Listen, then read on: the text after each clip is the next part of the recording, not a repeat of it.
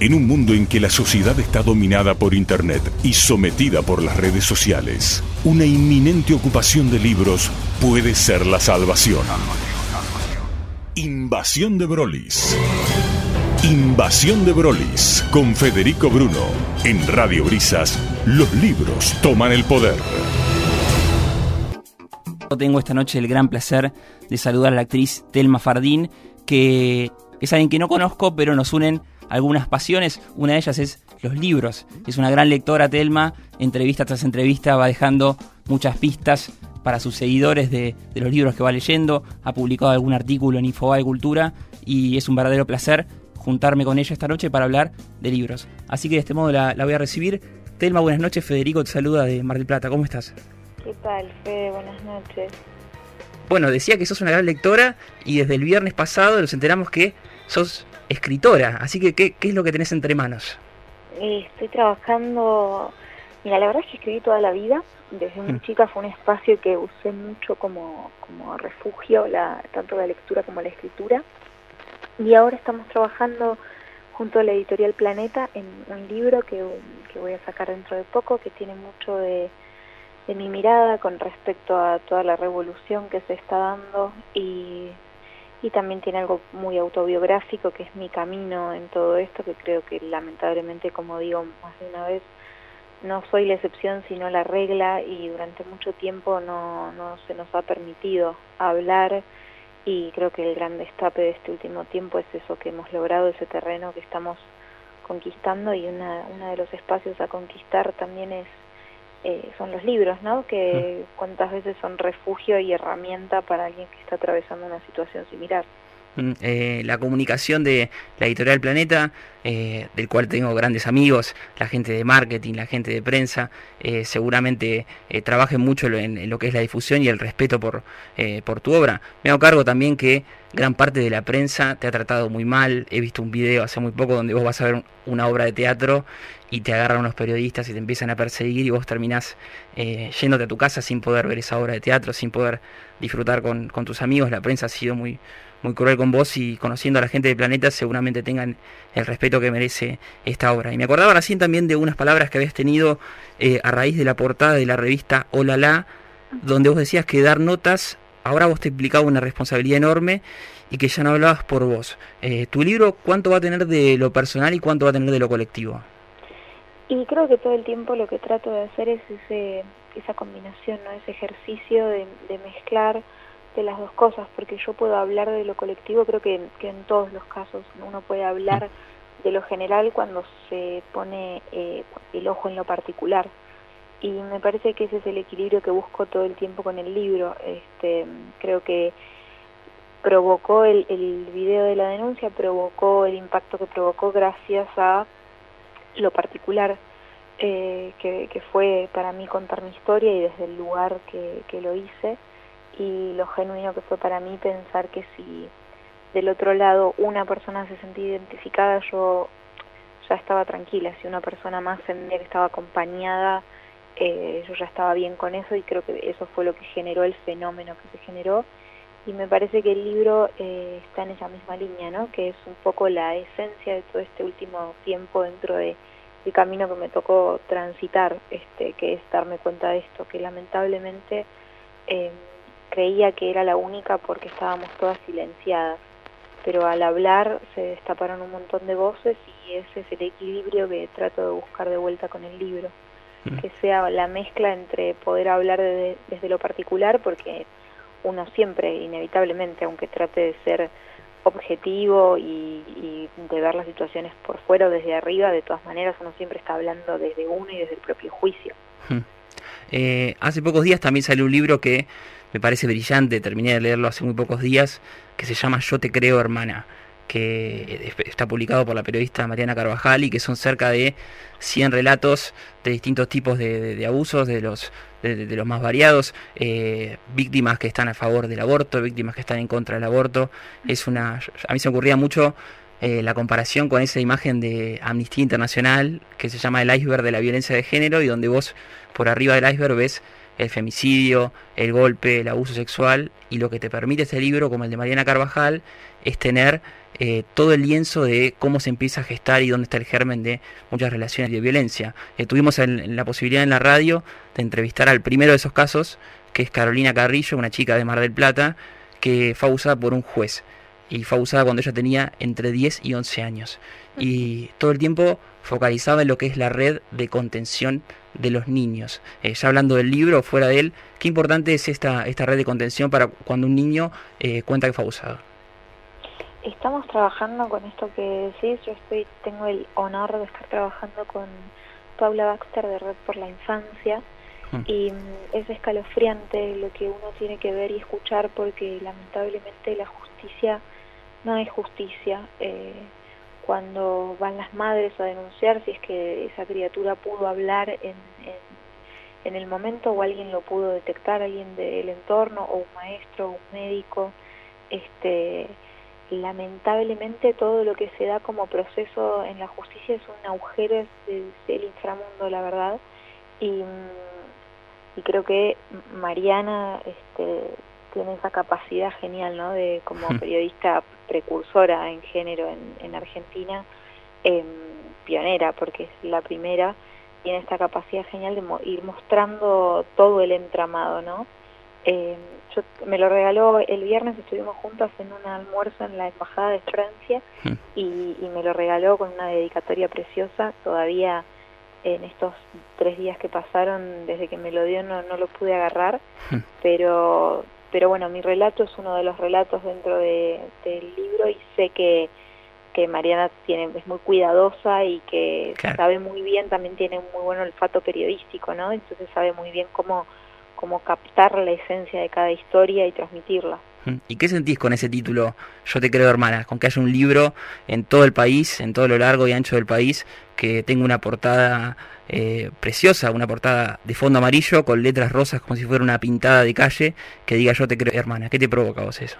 Mira, creo que tengo sentimientos, si se quiere, encontrados con respecto a, a lo que sucede con el yo te creo. en principio es fundamental y en este momento es lo que nos sana mm. a, a todas y lo que nos une y eso me parece maravilloso.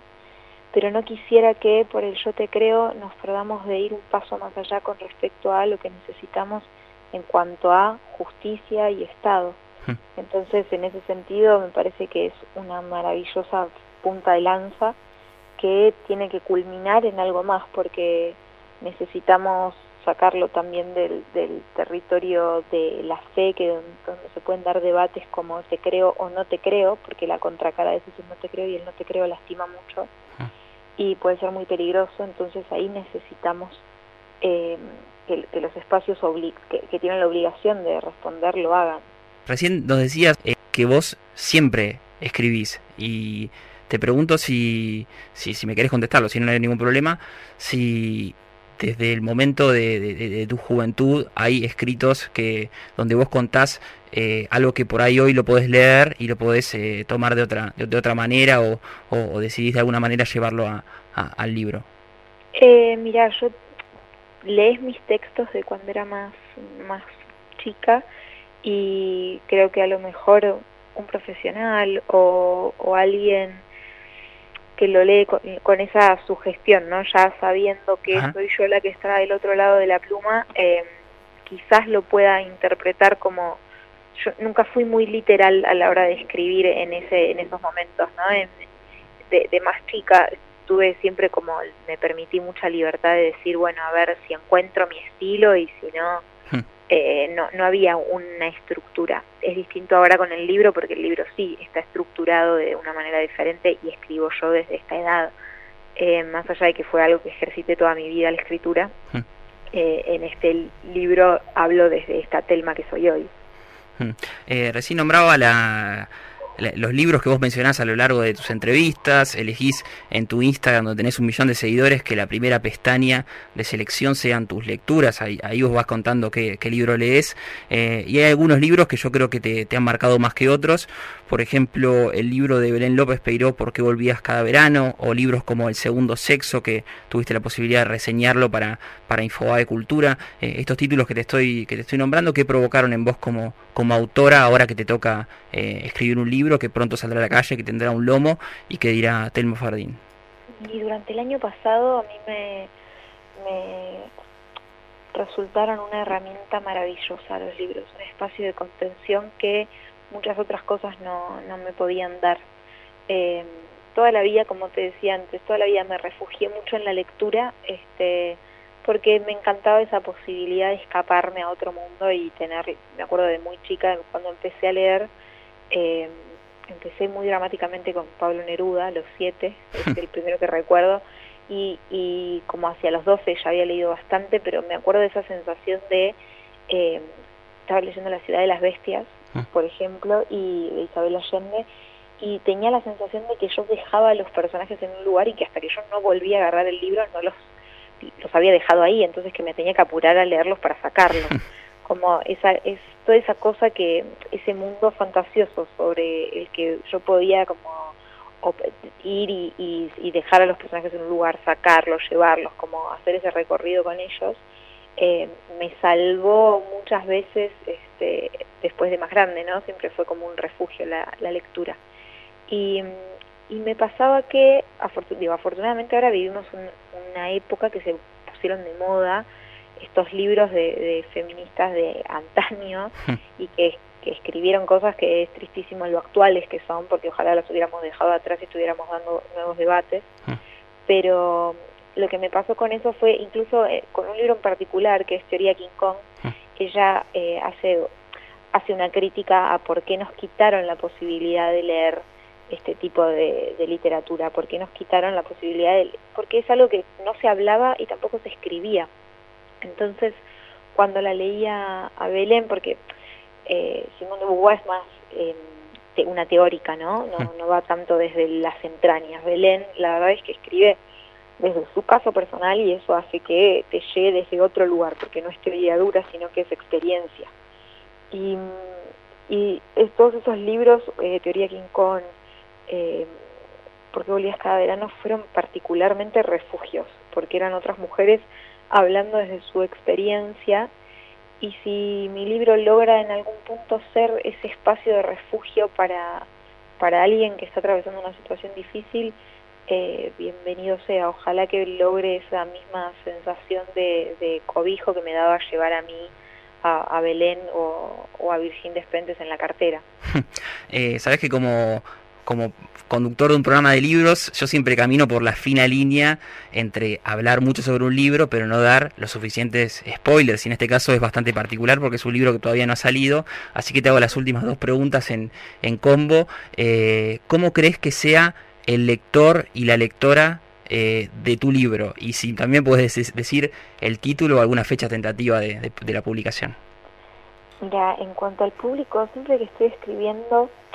Eh, intento pensar primero en esa persona que puede estar atravesando algo similar y, en ese libro encontrarse, viste que si encontrás a alguien como ese, ese refrán de mal de muchos consuelo de tontos, hmm. yo creo que hay que encontrar como otra, otra, otro paralelismo más bello pero que tenga que ver con ese concepto porque es verdad, cuando uno ve que no es el único que sufre determinado, determinada situación, se siente eh, que dice, bueno, evidentemente hay alguien pudo salir o alguien le encontró la vuelta, yo también lo voy a poder hacer. Hmm. Entonces primero pienso en aquellas personas y después realmente todo el tiempo hago el ejercicio de em, pensar qué pasa si del otro lado está el... Doy por sentado que en principio van a estar las personas que también leen Yo te creo hermana y que sobre todo creen, ¿no? Creo que por sobre todo van a estar esas personas del otro lado, pero todo el tiempo trato de escribir pensando en cómo puede el libro interpelar o llegarle a la persona que está en la duda, que no sabe, que no entiende de la problemática y que mm. llegó este libro, este y también que sea una herramienta, ¿no? El libro que sea una herramienta que funde pequeños embajadores de, de la temática y que a lo mejor hay personas que no me van a querer escuchar a mí porque, porque ya tienen un preconcepto armado, pero que si se encuentran con alguien que sí leyó el libro, este, esa persona que leyó el libro tenga herramientas para decirle, no, mira, fíjate tal cosa, y que podamos entrar en un territorio de debate, pero no como estamos acostumbrados lamentablemente acá, que es como una cosa de, de pelea, en vez de tener eh, el debate debería estar fundado no en opiniones, sino en, en, bueno, fundamentos. Claro. Este, así que ojalá el libro vaya a construir ese, espacio de fundamentos para aquellas personas que están tratando de, cambiar un poco el paradigma en el que veníamos viviendo. Y mm, en cuanto a fecha, eh, mira, hasta ahora estoy corriendo, la verdad que con, con los últimos detalles y dándole un, puliéndolo y Así que esperemos que, que antes de mitad de año pueda estar en la calle. Buenísimo. ¿Y título no? Ah, título Ahí sí que, pero ni yo lo sé todavía, ¿eh? Como que estoy, estoy permitiéndome ver qué sucede con ese cierre y además es algo que uno charla también con su editor, así que no es que queda solo en mis manos.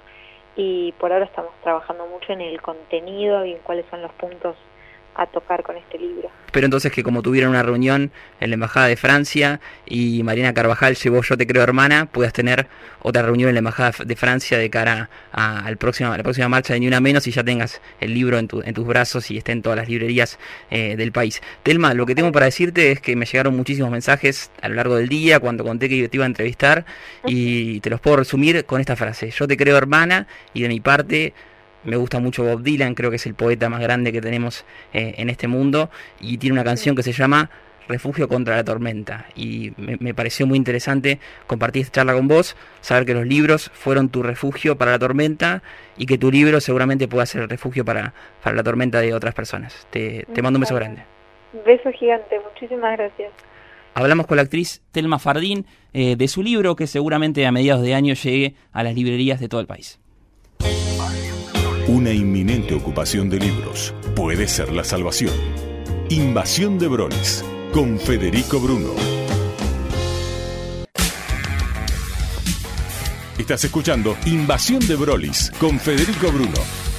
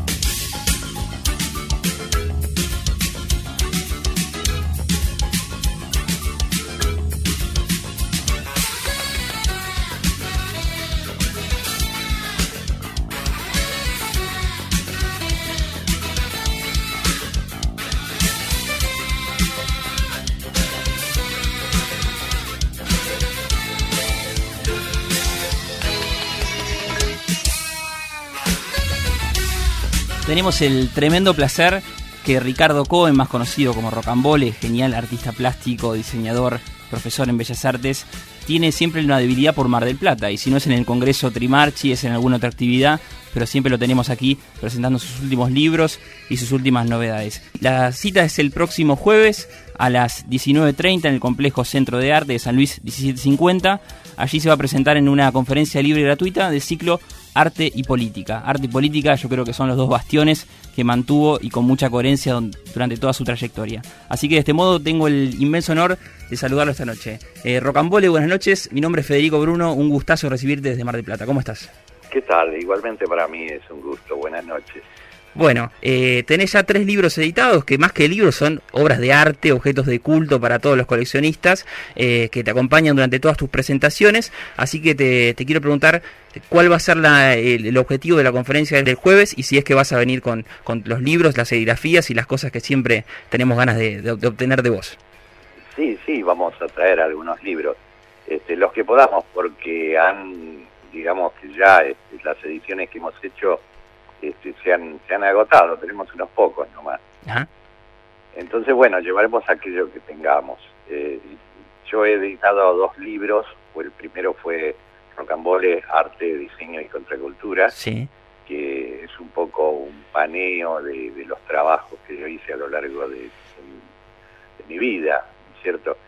Este, trabajos que tienen que ver con el diseño, que tienen que ver con ilustración, con la gráfica musical, y un poco también este, con las artes plásticas, porque yo habitualmente pinto y dibujo. Claro.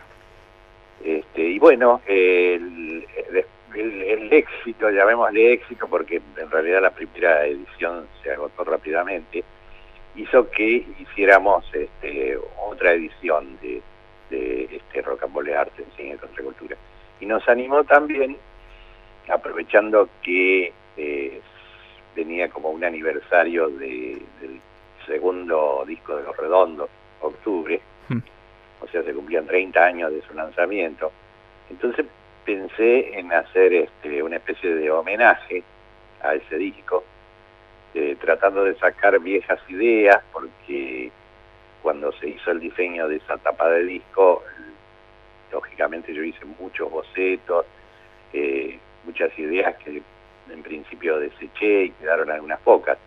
En esa época solo podía, este, digamos, desarrollar la tarea de, la ilustración en, una en un frente de un, de un disco de vinilo de 30 por 30 centímetros y con la, en la contratapa. Hmm. Nada más.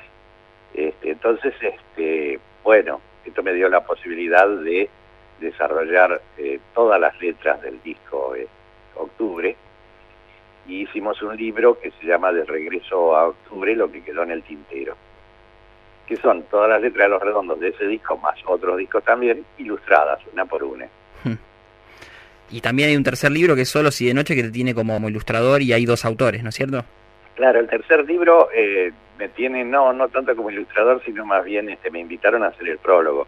Este libro, lo, es los autores son dos coleccionistas, que se encontraron un poco con nosotros. Cuando digo nosotros es un, grupo de, producción que tengo con, con, algunos amigos dedicados a la, a la imprenta, a la impresión gráfica.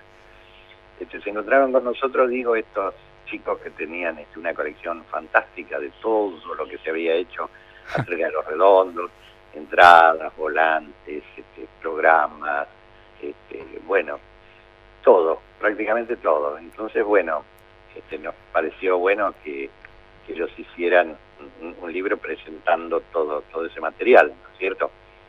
Entonces este, la idea era hacer crónicas de todos los recitales de los redondos, siempre hecha por alguien que, que hubiera estado presente. Hmm. Entonces, bueno, te mandó toda una tarea de investigación donde cada uno de los recitales de los redondos los cuenta o alguien del público o alguien del, del, equipo técnico o algún músico o algún periodista, pero siempre alguien que estuvo allí. Entonces, mm. bueno, nos pareció interesante hacer la crónica de los recitales de los redondos con todo ese material gráfico. Vuelvo al, nosotros que nombrabas recién. Eh, me imagino que en ese nosotros está Flavio Mamini, Lucas Lombardía, que además de ser grandes profesionales, son grandes docentes. ¿Qué pensás vos, Rocambole, de, la docencia? ¿Cómo se enseña hoy en Argentina? Bueno, yo creo que la docencia es en sí misma una, forma de arte. Mm. A mí me parece que es este, realmente importante porque toda la, todas las épocas de, la humanidad, siempre aquellos que tenían alguna mayor experiencia eh, quisieron eh, enseñar o quisieron transmitir los conocimientos y de esa manera es que se ha desarrollado la humanidad, ¿cierto? Entonces, bueno, la docencia tiene esa tremenda importancia, que es la de, la, de transmitir los conocimientos, ¿no es cierto? Si no se perderían.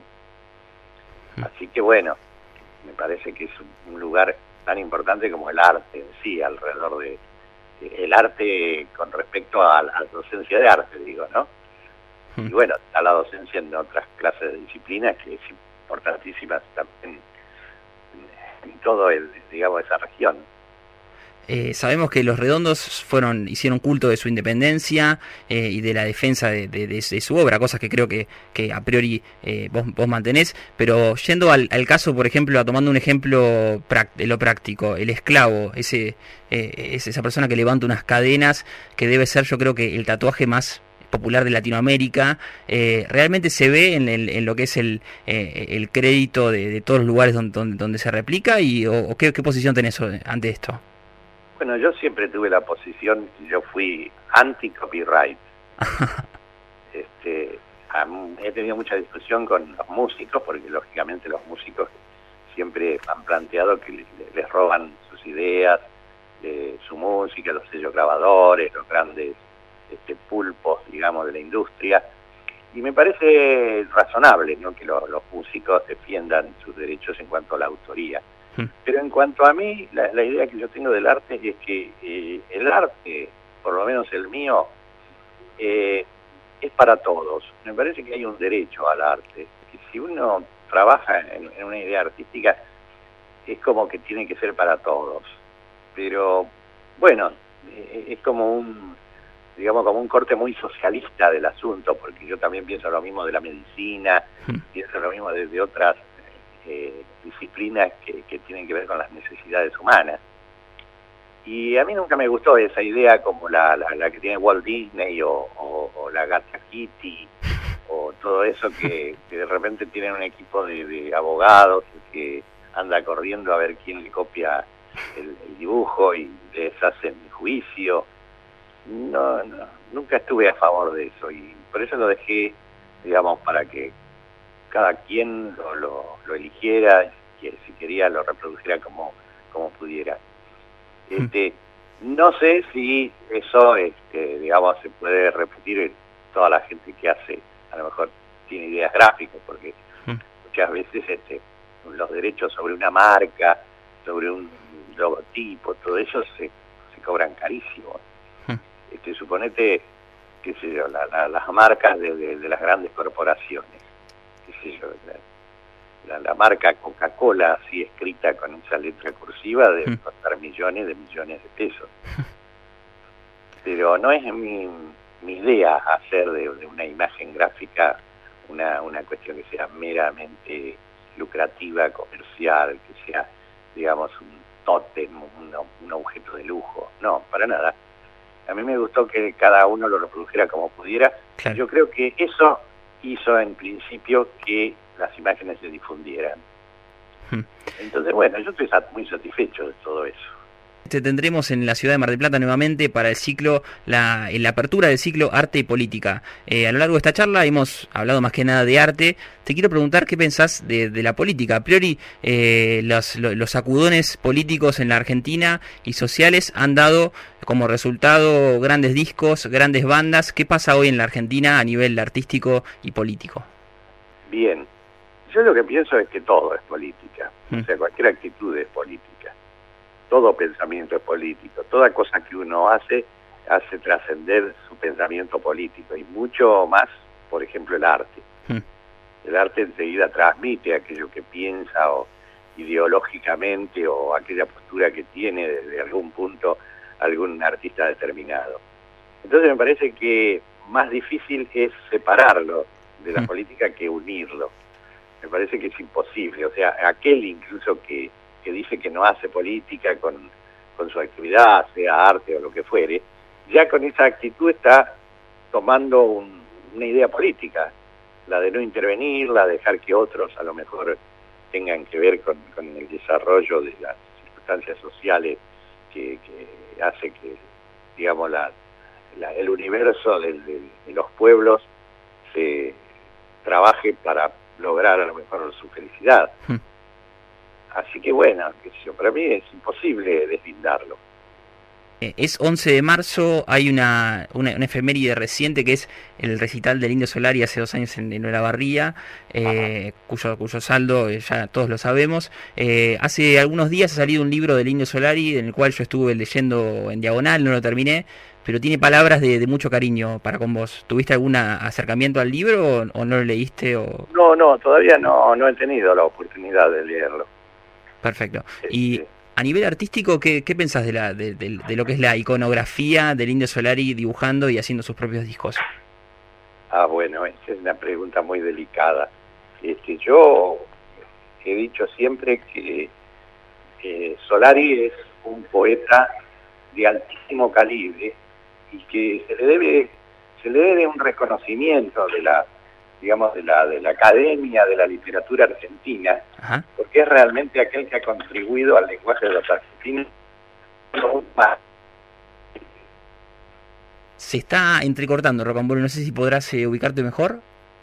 Sí, es un, poeta de tan alto calibre que le deben para mí un reconocimiento en, la, en la literatura argentina, en la, digamos, en la, academia, ¿no es cierto? Yo creo que por ahí a lo mejor ese reconocimiento será tardío por el hecho de que él proviene del rock, del rock and roll, de una mm. cosa eminentemente popular. Y muchas veces hay una, se mantiene una, una división de, en cuanto a lo que es la alta cultura y la cultura popular. Pero bueno, creo que con el tiempo se lo reconocerá. Mm. Eh, ¿Y de los dibujos? Por lo demás, él es un cantante increíble. Claro. Él es este, digamos, interpreta canciones de una manera muy especial y tiene un timbre de voz increíble. Eh, bueno, eh, cuando antes de recibirte escuchamos un pedacito de una canción de, Frank Zappa. Eh, ¿Qué música te conmueve, Rocambole, en la actualidad? Bueno, justamente yo tengo una, la colección de todos los discos de Frank Zappa, que los, los, voy pasando, así como esos viejos tangueros que tienen, viste, su, su colección también tengo mi colección de viejos éxitos del rock nacional, los tengo en vinilo. Este, y bueno, escucho habitualmente esa música, pero también tengo aprendida la radio y aquí en la ciudad de La Plata hay muchos grupos emergentes. La Plata es, ha sido un semillero de, de, grupos jóvenes de rock y que algunos con grandísimo talento. ¿Por ejemplo? Entonces, y por ejemplo, él mató a un policía motorizado, Don Lufardo, sí señor Tomate, hay, hay unas cuantas que escucho por radio y realmente me conmueven. Eh, bueno, Rocambole, ha sido verdaderamente un gusto compartir una charla con vos. Había tenido la posibilidad hace algunos años y cada vez que, me entero que tenés una visita a Mar del Plata, eh, le cuento a todos mis amigos porque todos son muy fanáticos de, tu arte y, les, digo a todos los marplatenses que no se pierdan esta posibilidad. Es el jueves próximo, 19.30. Eh, nos confirmó que va a traer algunos libros, algunas serigrafías seguramente. Así que no queda más que renovar la invitación y esperarte este jueves aquí en, en Mar del Plata y agradecerte por supuesto tu, tu tiempo. Te mando un abrazo grande. Muchísimas gracias, un abrazo también por ustedes y también un gran saludo para la audiencia que tengan.